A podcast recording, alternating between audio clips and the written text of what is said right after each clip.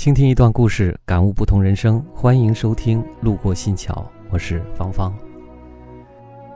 当我觉得没有安全感，想让男友多主动联系我，多表达一些对我的肯定、关心和理解的时候，男友就会跟我说：“安全感不是别人给的，安全感是自己给自己的。”我会被噎得说不出话来，因为实际上我也认同，不应该在别人那儿要安全感，安全感应该来自自身。但是我做不到，我该怎么办呢？这是我最近收到的一个听众问题，我觉得挺有代表性的。在关系中，如果爱对方，自然会在乎对方如何看待自己，害怕他对自己丧失了兴趣。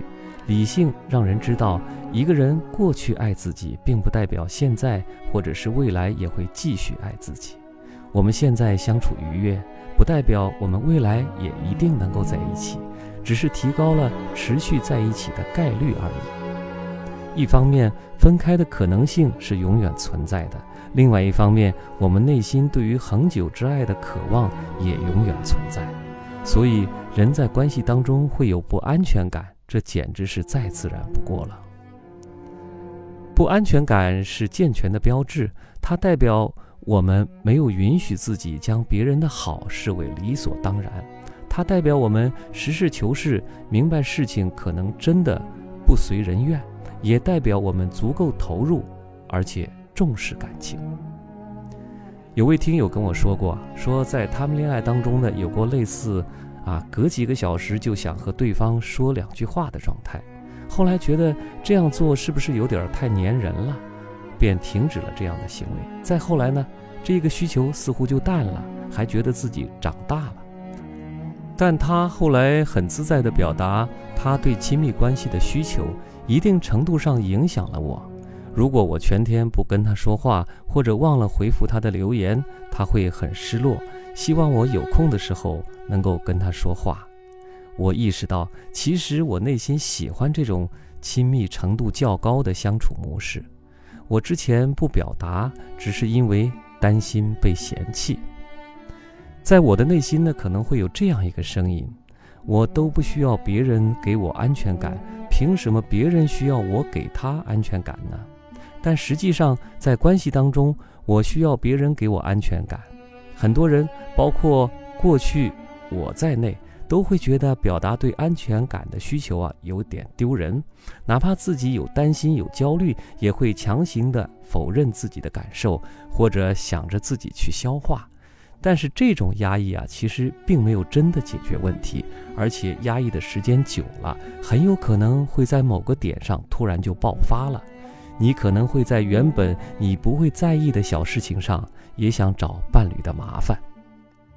更好的处理方式就是承认我们始终都有安全感的需求，而且呢，我们对于安全感的需求啊，就比我们以为自己所需要的要多得多得多。哪怕就在一天当中，我们可能会有好几个时刻，希望从对方的口中听到“你好棒，我很爱你”这样肯定的表达。如果我们能够意识到这种需求其实很正常的时候，我们便可以接纳自己以及伴侣的需求了。我们换一种眼光看待在关系当中索取安全感的行为，不再害怕向伴侣表达自己的不安全感，也会愿意在伴侣向我们要安全感和爱的证据的时候慷慨地给出，而不是把他当做一个内心软弱、不够独立的人。当你表达缺乏安全感的时候，你爱的人是不是一定会温柔地回应你呢？答案是不一定的。如果他无法温柔回应，你和他沟通也是无果。你可能会为自己对安全感的需求而得不到满足而痛苦，想要说服自己这个需求不重要，想把它扼杀掉。你呢，也可能负气，觉得恋爱没有什么好谈的，我自己一个人。过得也挺好啊。如果不管什么时候对方向你索要安全感的证明，你都觉得对方多事，这可能说明你没有那么爱他。分享一下其他听友对安全感的看法。经历三个阶段的变化。第一个阶段就是我在关系当中需要有安全感，你是我的恋人，安全感这个东西就应该你来给我。一旦你让我觉得不安全了，那就是你的错。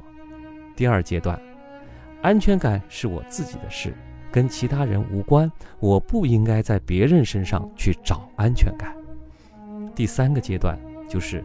意识到我可以通过个人的努力，在自己的生活当中获得更多的安全感，比如认真的工作，获得经济的保障、社会的认可；比如通过结交朋友、关爱家人，获得更牢固的社会支持。但是我依然需要他人，尤其是我爱的那些人，给我安全感。同时，我也不认为对方必须满足我对安全感的需求。我有表达需求的权利，对方也有拒绝我的权利。如果对方拒绝的次数多到让我觉得难以承受，沟通又无效的话，我会起身离开的，寻找一个愿意满足我对安全感需求的人，同时他也需要给他安全感的证明的人，从而呢，让自己进入到一个更加健康的亲密关系。在这样的关系里，我们是相互的需要的。我们会在言语和行动上肯定对方，给彼此安全感，并且不管是我还是他，都不觉得表达对安全感的需求有什么问题，也不认为给出安全感的证明是一个负担。这听起来是不是有点儿看山是山，看水是水，到看山不是山，看水不是水，再到看山是山，看水还是水的味道呢？人生就是这么有趣。我是芳芳，感谢收听今天的节目，欢迎留言说出您的不同观点和感悟，或者和我们一起来分享一段属于您的故事。我们明天再见。